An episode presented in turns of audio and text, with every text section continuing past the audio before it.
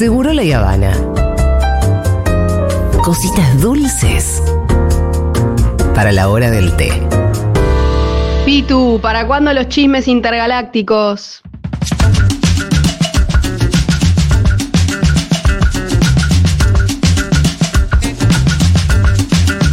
Tenemos a Fede Vázquez en el piso. ¿Cómo va, Fede? ¿Todo tranquilo? ¿Cómo les va? Bien, Fede. queremos pedirte disculpas por. Nada, ustedes pusieron una radio con muchísimo esfuerzo, ganas, eh, militancia y estuvimos como 40 minutos con el Pitu y Churco también un rato, hablando de ovnis y cosas. Bueno, perfecto, para eso están las radios. Bien, También. la gente se la veía bastante contenta y eh, conectada a través de los mensajes. Por supuesto. Falopa, dijo. Eh, veo que Pitu tienes unos subos. Esto es para mi amiga Rita, mira. Uy, mira, Se lo bueno, mandamos a está en la escuela. Sí, cuando lo vayas a ¿En buscar. serio era para ella? Sí. Siempre podremos abrirlos ahora y después reemplazarlos. no es para No Ritita, sé, para no Ritita. sé si. Si le gustan los subos confitados. Si conoce los subos confitados. bueno, puerta, Yo para creo escúchame, que. es una. Eh, de- algo, vos le habrás dado alguna sí, vez. sí, yo creo que sí. que Hemos ido varias veces con mi amiga del kiosco. Puerta de entrada. Eh, momento clave cuando empezás los subos confitados que detectás el nivel de dureza. Sí. Si están Claro. masticables o están, Están, o- o sí, son viejos, claro. están pasaditos. Igual me gustan las dos- versiones. Bueno, ¿cómo le va? ¿Bien? Bien. Bueno, hoy no la tenemos a, A la jefa. a la comandante, pero intentaremos hacer lo propio. Eh, ¿Por dónde arranco? Bueno, es inevitable para lo que quería conversar, hablar un poquito del escenario de pospaso que, que estamos viendo ahora, Sí.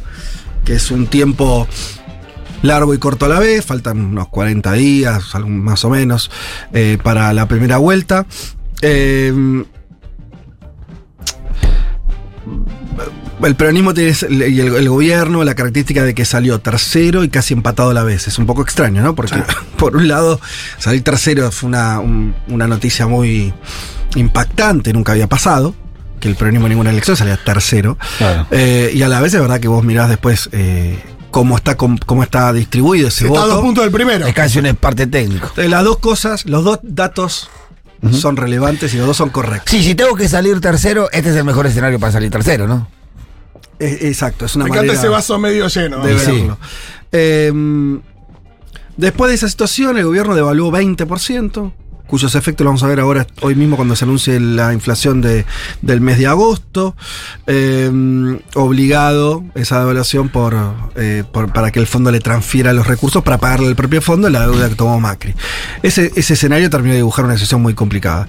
Después de eso, em, lo tuvimos a Massa empezando a tomar esas medidas paliativas que este, algunos dicen que se quedó corto, otro, bueno, como sea, pero se tomaron algunas medidas este, paliativas para, para mejorar algo los ingresos. Y después de eso, me parece que es donde empezó la campaña un poco más activa porque empezó a haber algunos anuncios, podemos hablar el de, el de ganancias, que tuvo, que estuvo muy conversado. Ayer mismo hubo uno sobre eh, presupuesto educativo. Hoy dicen que va a haber un anuncio importante respecto al IVA, que ya no serían tanto. eh, o esa es mi lectura, no tanto de recomposición corta, sino que empiezan a hacer algunas señales del tipo de gobierno que haría Massa Claro. si ganara. ¿no? Eso es mucho más interesante, ¿no? La idea de, de. Porque también hay una cosa de que se lo acusa Massa de la continuidad. Vos sos el ministro de Economía de este gobierno, la situación en la que estamos es también tu responsabilidad. Claro. Y como él intenta despegarse un poquito y decir, bueno, ¿cuál es el país que plantea él, no? Bueno, yo, yo creo que todavía falta para el país que plantea Sí. Massa. Yo lo que digo son medidas que ya no están. Eh, que están siendo tomadas eh, después de toda esa tormenta muy fuerte que hubo. Con un diagnóstico en la mano. y donde son medidas que son un poco más estructurales, que y comprometen un poco más de este de materia, de- en temas de materia fiscal, que miran un poco más para adelante, porque también involucran para que tengan sustentabilidad, permanencia en el tiempo. Por ejemplo, ganancias. Bueno, una cosa que sea solamente por el decreto, que es el, lo que pudo firmar el gobierno, y otra cosa si el gobierno gana, que eso, que fue la promesa de masa, bueno, los trabajadores dejan de pagar de acá en más ganancias, ¿no? Es otra, es otro aliento. Bueno, me parece que vamos a ver más medidas de ese, de ese tenor. Em, y al mismo tiempo, eh, todo eso me parece que le dio centralidad, que es lo que no había tenido Claro. el gobierno desde hacía muchísimo tiempo. En realidad, había que acla- aclarar centralidad que no esté vinculada a la interna. ¿no? Porque el gobierno muchas veces en estos cuatro años tuvo la centralidad política del país, pero en general vinculado a discusiones internas. Pero quizá la agenda política. ¿No? Exacto. Claro, pero vos la gente la podés tener porque Claro, Cristina por- se por- peleó con Alberto. claro, también eso otro- es agenda, Eso, también eso eso es fue agenda. centralidad. Plantear, plantear la agenda. O la pandemia, pero son centralidades negativas. ¿sí? Eh, es la primera vez yo detecto que dentro del gobierno, estás ya en tiempo de descuento, un gobierno que está, este mandato está terminando, empieza a lograr cierta centralidad por decisiones ejecutivas que además se anuncian y se hacen, que no era otra cosa que no venía pasando. Bueno, eso es medio novedoso, eso lo, lo detecto como algo, como algo nuevo. Las internas continúan, lo sabemos, pero puertas adentro, que es otra novedad de este corto plazo. Entre las, las, las diferencias se expresan hacia afuera, hoy se expresan con que, che, tal, no sé si está hablando, está hablando, no importa, pero cierta discusión que antes estaba demasiado expuesta, ¿no? arrojada de la sociedad, hoy está siendo procesada hacia adentro porque es evidente que hay un objetivo mayor que esa interna que ganar las elecciones, que retener el gobierno. Bueno, Aunque no todos lo entienden, ¿no? Porque también hay que decir que algunos discos lo que. Pero más allá de La eso- mayoría lo entiende. se vive, me parece, digo, abrir los portales de los, de los medios, los canales de televisión, la, la forma en que circulan las redes sociales, la información política, y no te encontrás hoy ya con una interna en carne viva. Eso desapareció. no, eso desapareció. es- eso es un dato novedoso. Eh, y como última cuestión, que también es muy nuevita, diría de las últimas horas, empieza a haber, eh, también empieza a aparecer una decisión política por parte de los funcionarios, de algunos dirigentes políticos, de empezar a hablar, de conversar con la gente en forma directa, que es un poco lo que hizo hoy a la mañana eh, Cato Podis con los trabajadores de las obras públicas, ¿no? que hizo esa, ese, es una especie de, de- tensión simbólica de las tareas durante media hora para conversar de política, yo qué sé. ¿Qué, qué me parece interesante ahí?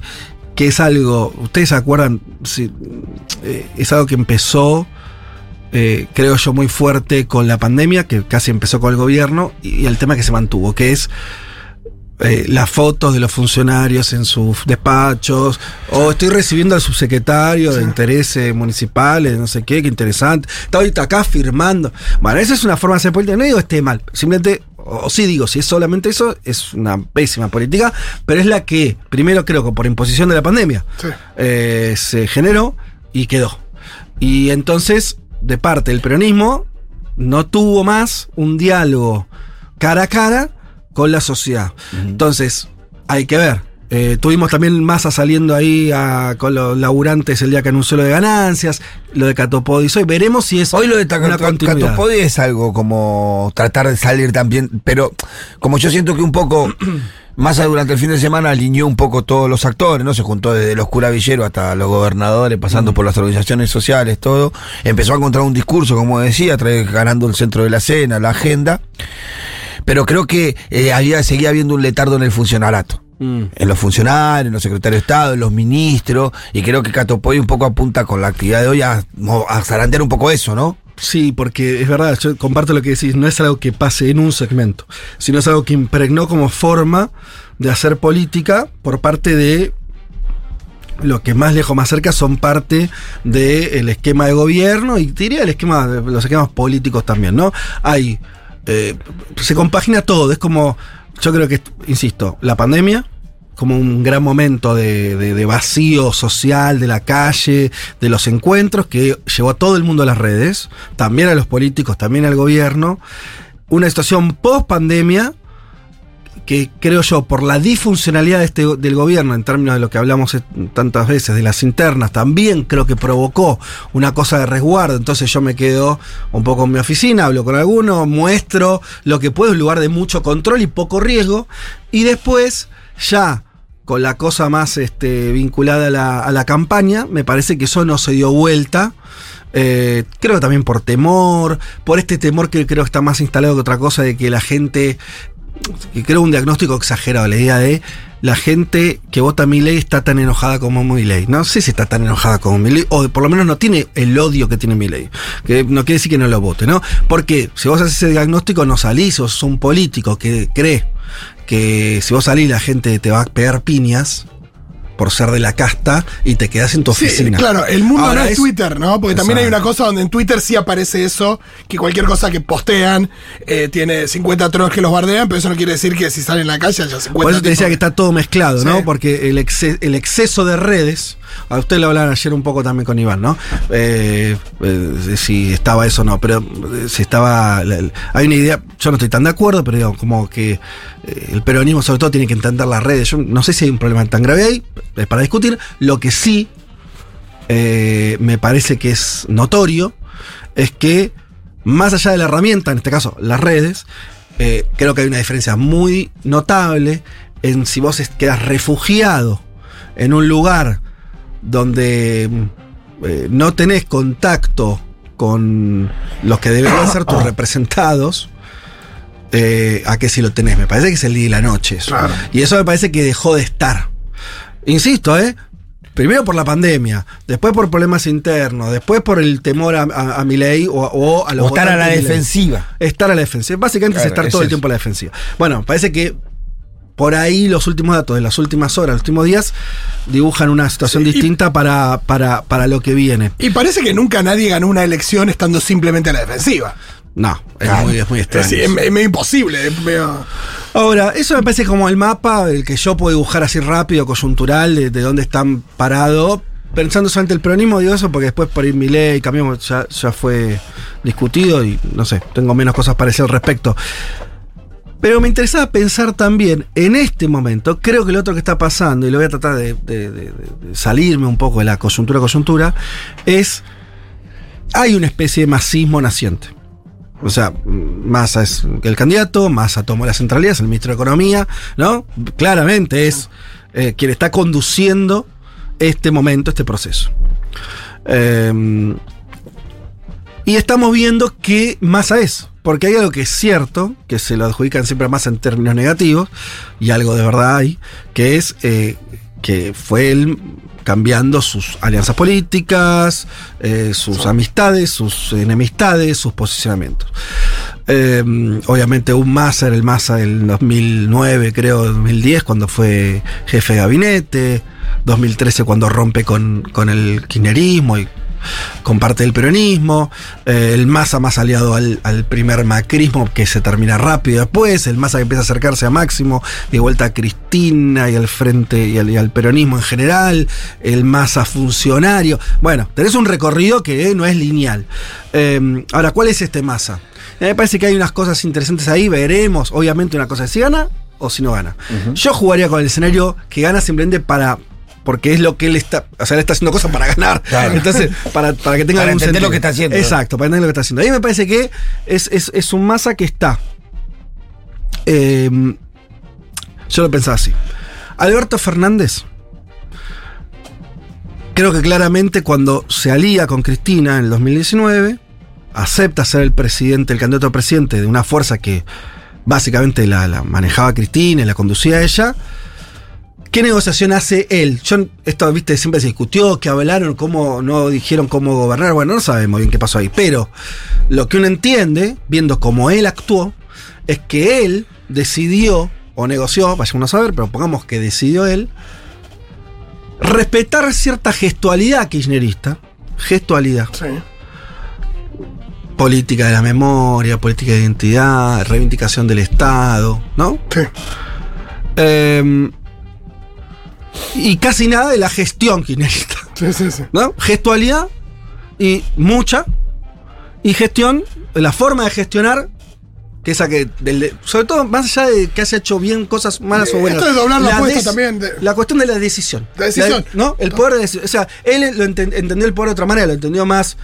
Eh, más de negociación, de ir y venir, de, de tantear, a este le gusta, no le gusta, entonces voy para atrás, bueno, como sea, pero no era la práctica ni de Néstor ni de Cristina, pero la gestualidad, eh, y yo no, no estoy, no estoy bajando ni siquiera el precio, estoy tratando de ser descriptivo, me parece que eso ahí fue mucho más cuidadoso, Sí. ¿sí? Perdón, y también en una situación donde me parece el, el momento de la verdad fue cuando lo empezaron a corralar un poco más. Que, que con el kirchnerismo sí pasaba, que en el momento del kirchnerismo estaba acorralado, salía con, con respuestas con medidas, con, con- de manera muy creativa. Y Alberto, cuando su imagen empezó a caer y empezaron a pegarle cada vez más, nunca reaccionó con, con medidas. Hay una cosa también ahí que, que lo- yo lo siento muy diferente a, a lo que pasaba con Cristina. Seguramente es diferente. Yo igual me quedo, trato de pensar por, por la positiva. O sea, el, el- el tipo buscó respetar Sí. ciertos pactos gestuales, simbólicos, culturales, eh, ¿sí? Y no estoy bajando el proceso. Eso Sí. es No relevante. quemó los puentes, nunca. Es parte del asunto. Ahora, en términos de gestión, en algunos casos vas a encontrar cosas, continuidades. Por ejemplo, política exterior, creo que hubo una bastante continuidad respecto de lo que fue siempre. El mejor Alberto fue el Alberto que viajó. Sí. Yo, los mejores discursos, los mejores posicionamientos de Alberto Sí. son internacionales. me Yo igual insisto con una cosa con lo de. eh, eh, no sé, por ejemplo, mi- al menos mi balance respecto de la, de la pandemia de Alberto. Saquemos la foto de lado, saquemos.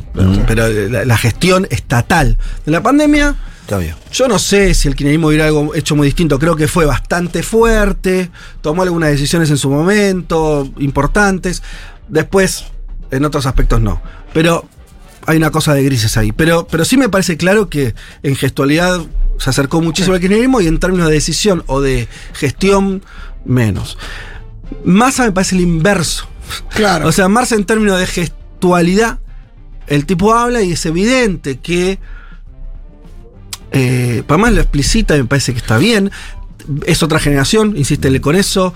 Eh, el tono de sus preocupaciones eh, también es distinto. Eh, eh, las cosas que, eh, que, que decíamos en términos, cuando decíamos gestos, tiene que ver con, no sé, por ejemplo, a Cristina, sobre todo, a Néstor creo un poco también, esta cosa de le importaba mucho la historia, anclarse, ¿no? Pues, Sí. Bueno, nosotros somos los continuadores de tal proyecto, bueno, de- de- en su momento de la juventud, del primer peronismo.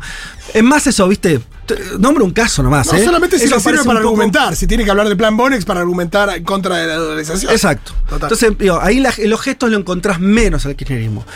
Al mismo tiempo, a mí me parece que en los últimos días, en las formas de gestionar, apareció un masa que suena lógico que haya aprendido algunas cosas de esos primeros años, por lo menos del kirchnerismo.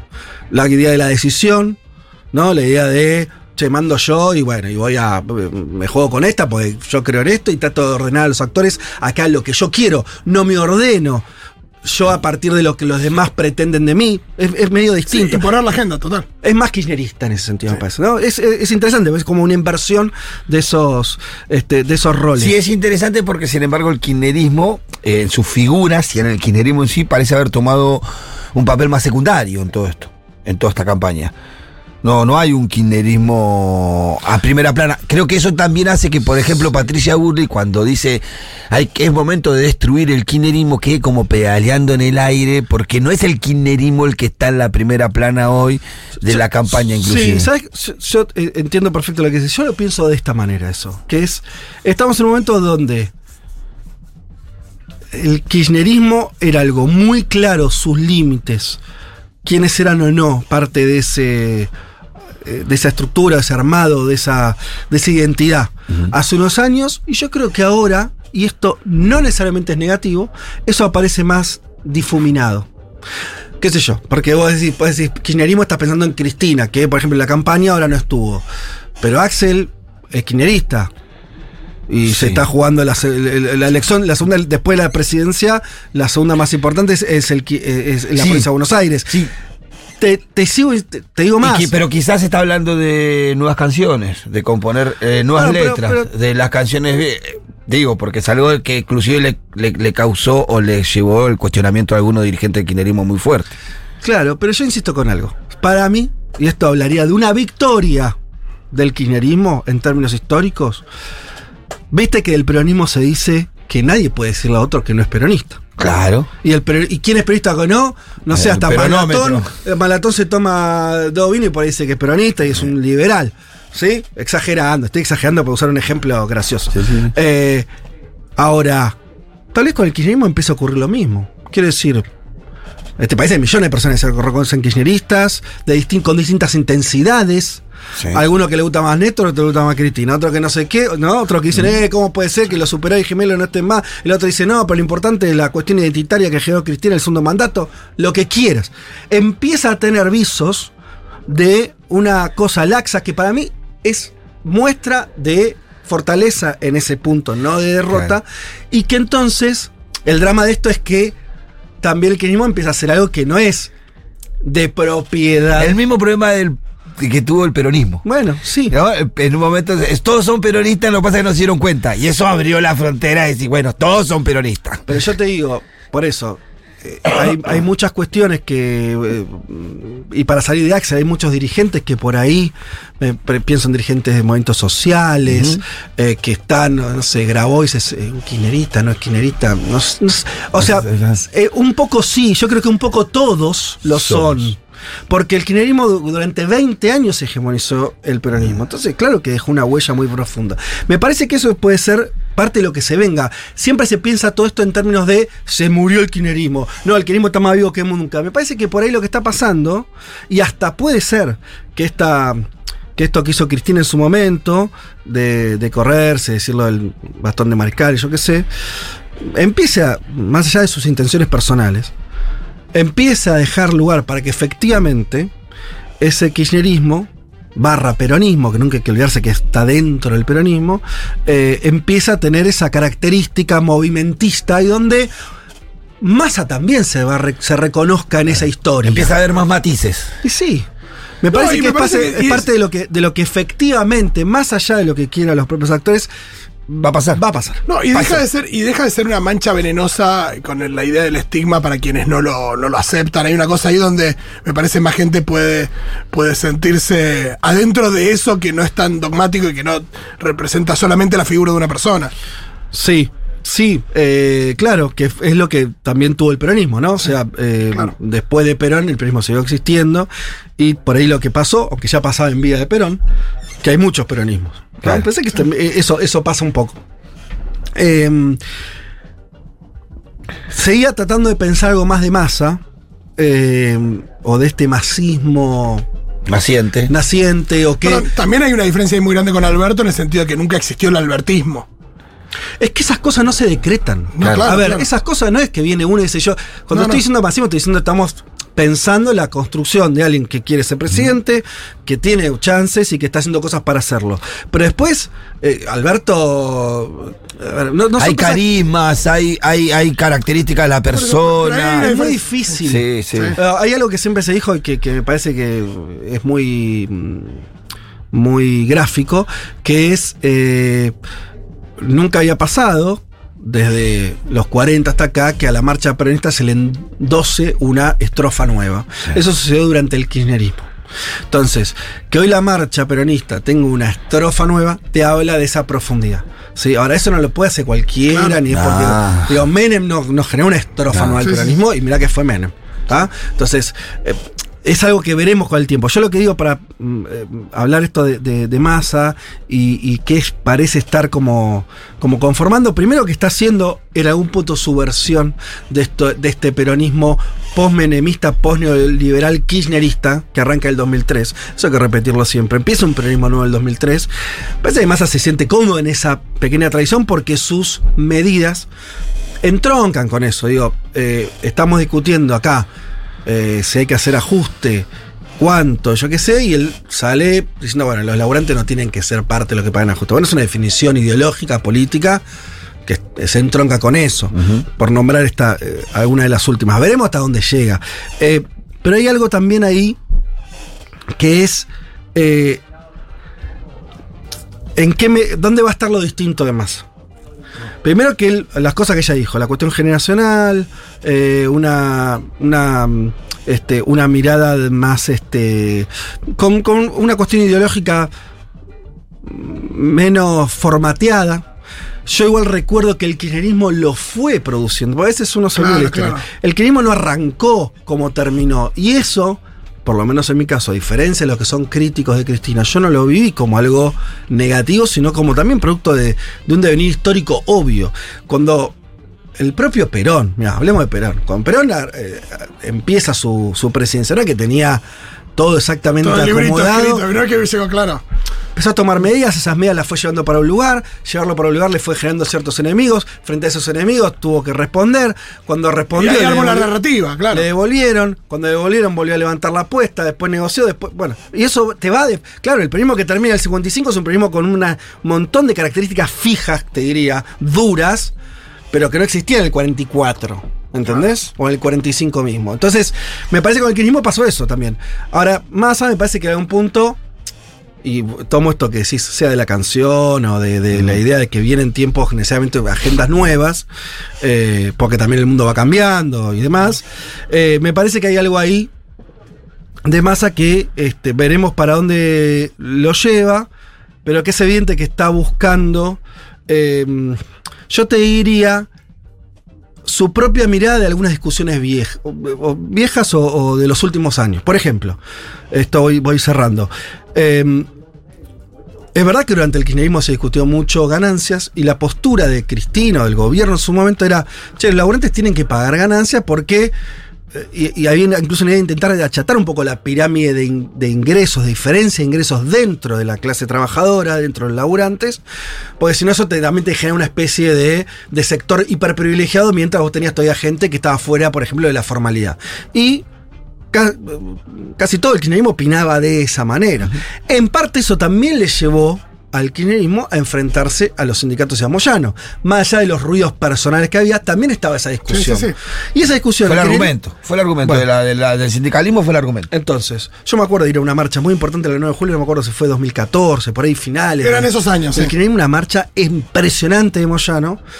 Eh, Yo la fui a ver, pero porque se sabía que era una marcha multitudinaria, de hecho lo fue, con un discurso, eh, toda- era semicrítico en ese momento, pero era obvia la diferencia que, que había ahí, no había funcionado el gobierno, ¿no? ya, había- ya había un- una diferencia importante, y uno decía, acá hay algo que está mal en términos históricos, en términos cómicos, o sea, eh, que un movimiento obrero, en- eh, ya en el siglo XXI, logre movilizar esta cantidad de gente y el gobierno más peronista de Perón no, no, no, no eso no esté. No conectó. No conecte, no esté. O no esté unido, no esté, no esté bien sol- soldado eso. Te habla de un problema. Después lo responsable siempre es difícil. Bueno, si la culpa la tuvo Cristina, si fue Moyano, si no, bueno, no importa. Ahora, me parece que. Me quedo con este ejemplo para mostrar lo que Massa puede reactualizar. Me parece que Massa ahí tiene otra idea. Distinta. Dice, no. Hay que. el salario y no ganancia. Yo tendría a pensar lo contrario. Ahora, no importa eso lo que pensemos nosotros. Massa piensa esto otro. Me parece que va a intentar, supongamos que sea presidente, ensayar un poco el recorrido contrario. Que veremos a dónde nos lleva. Porque nadie tiene ganada la verdad. La verdad se demuestra con resultados. ¿Quién, Claro. quién tiene razón? Al que le fue bien, viejo. En política, El que no hay- gana. no hay- no hay- es así, ¿no? Al que le fue bien, el que logró resultado tenía razón. Entonces, es discutible eso. Ahora, ¿cómo haces con esta política donde vos le decís el salario no es ganancia? ¿Cómo haces para que las- la sociedad no se te parta aún más? O sea, que los laburantes mejor remunerados empiecen a, dej- a- a no verse tanto como laburantes mientras vos tenés un montón de gente que, como hablamos tantas veces acá, no vio un aguinaldo en su vida. ¿Cómo unís esos, cómo hacer masa para unir esos mundos? No sé, pero me parece que es así como el kinerismo, el, el, el kirchnerismo de Cristina tenía una respuesta muy sólida con eso, ¿no? Que era por eso, está bien con la ganancia porque es progresivo. Tenemos que primero tienen que entrar los que no entran al mercado laboral. Massa opina otra cosa y hace otra cosa. Sí. Me parece interesante detectar que eso. Y que no es ver- menor, porque me parece que uno de los éxitos que tuvo los espacios como Milei, como Juntos por el Cambio, como La Libertad Avanza, como Juntos por el Cambio, es convencer a los trabajadores que no tienen derechos, que viven de la informalidad, que van a estar mejor si le quitamos los derechos a los que sí tienen. Entonces, me, parece un poco, un poco esa la discusión. Me parece Sí. que la discusión, an- al menos a mí no me molestan los trabajadores que tienen derechos. Me molestan o me enojan los, que- Los que trabajadores no que no, tienen, derechos. Bueno, por y lo que y lo que debería para mí provocar en la sociedad esto de ganancias es provocar en el resto de los trabajadores la voluntad de lucha para conseguir esos resultados también. Sí, yo comparto como, como horizonte, que me gustaría que pase eso, es, es muy difícil que eso ocurra así, ¿no? Quiere decir, no sé si un pibe que está pedaleando en Rappi hoy se levantó y dijo, ah, le sacaron ganancia a lo que cobran un millón de pesos, entonces yo puedo por, viste, es medio, ahora, lo que me parece es que así como vemos que claramente Massa decidió una línea que era distinta a la que había en su momento decidido el kirchnerismo sobre ese tema en particular, ganancia, retribución de los trabajadores, falta ver qué opina Massa o qué, es, qué propone Massa respecto de todo ese mundo informal o que monotributea y demás, ¿no? De una que algo que no son no hay soluciones mágicas porque el problema es que la economía cambió. No es que solamente están afuera porque hay un empresario malo que no lo salgamos de esa, quiero decir, También- también es evidente que la economía trabajo, es completamente distinta a la que había hace 40 años y entonces no hay no- no- eh, de hecho el kirchnerismo tampoco le encontró la vuelta. El kirchnerismo se va con niveles altísimos de salario yo qué sé ahora con una informalidad que nunca bajó no sé si era el 25% pero digamos está hablando de una bestial El porción. tema no es que no se la que no. El, el tema es que durante el kirchnerismo, a tener altos niveles de consumo, la informalidad en el empleo, una gran parte de esa informalidad no molestaba, no se notaba. La gente, había movimiento económico, hasta el albañil changarín tenía ingresos básicos, sí, pero, mínimos. Sí, pero Entonces, ¿en qué medida mi ley, cuando mi ley dice el Estado no te ayuda, claro. ese que, que tenía ingresos informales, en un momento le, le iba mejor, peor, pero nunca tuvo protección, nunca tuvo No. garantía de tener un sueldo a fin de mes, nunca tuvo la protección eh, eh, pública de, de los servicios. Cuando vino Macri, eso Ah. quedó en evidencia, porque se cayó el consumo Exacto. y ese que tenía una changa mínima todos los meses ya no tuvo más nada. Sí, también hay que ver qué pasa con Massa y los sindicatos a partir de esta decisión a la hora de plantear modificaciones en la ley de contrato de trabajo y encontrar cierta actualización respecto de la legislación laboral frente a este mundo nuevo para poder incorporar eh, más gente a- al empleo registrado. Que es lo que decía también eh, esta medida de la que se habló poco, pero también es, muy importante respecto de las de la exhibición de pago de cargas eh, durante, durante dos años para las empresas que contraten o que de alguna manera blanqueen empleados. Me parece que el primero que conoce los números respecto de la informalidad en nuestro país es Massa e imagino que también entiende que es uno de los principales Sí, problemas. El tema es que, además de conocer los números, es que cuando un presidente, o en este caso un ministro de Economía, candidato, eh, toman decisiones, no es que toman decisiones con, con algo que, que, que hay, que es conclusivo y dicen, bueno, ya sé todo, es esta la solución, sino que es un riesgo. Sí. O sea, che, sí, conozco estos datos, eh, yo creo que mi voluntad política va por allá y lo intentamos. A veces sale bien y a veces sale mal. Claro. El kirchnerismo durante muchos años hizo esa apuesta. Esto Guillermo Moreno siempre lo dice, más allá del personaje, que es que cuando lo veía Néstor, eh, sea algo que para mí tiene visos de, de que sea real. Por eso lo digo, que es. eh, Néstor te- tenía información que le daban sus funcionarios, qué sé yo, y después tomaba una decisión que tenía mucho de. No de voluntarismo, pero sí de creer que la cosa iba para allá. Y lo que dice Moreno es, era increíble cómo el flaco siempre la pegaba. No, lo increíble es como Mo- Moreno dice, cómo el flaco Una siempre la pegaba. Claro. No es optimismo, es.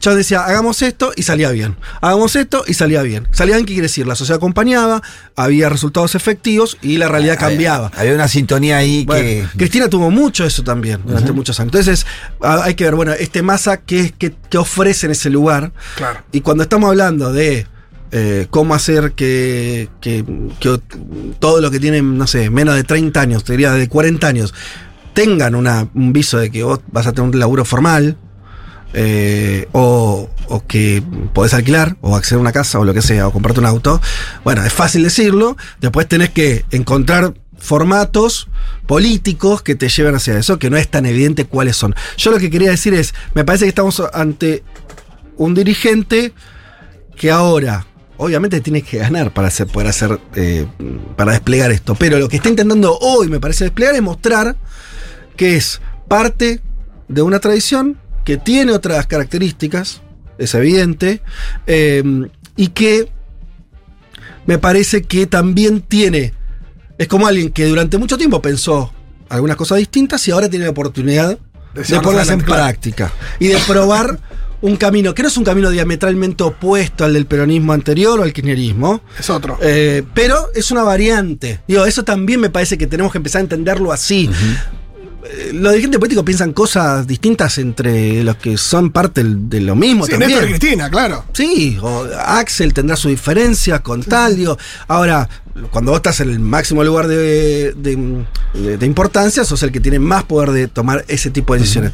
Y veremos para dónde lo va llevando. Me interesa ver más allá del posicionamiento, si está un poquito más corrido para la derecha, para la izquierda, lo que sea, sino que está cómo empieza a mostrar lo que es su propio su propia caja de herramientas Claro. conceptuales, políticas, de gestión, ¿sí? Un poco lo que pasó con Néstor, digo Néstor porque era eh, porque es el que empezó el proceso, que por ahí no sabías bien qué pensaba de las cosas.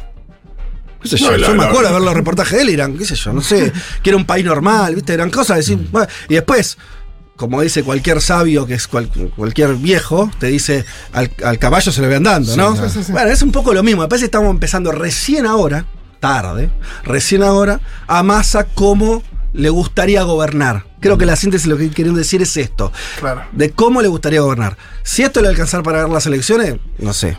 Veremos.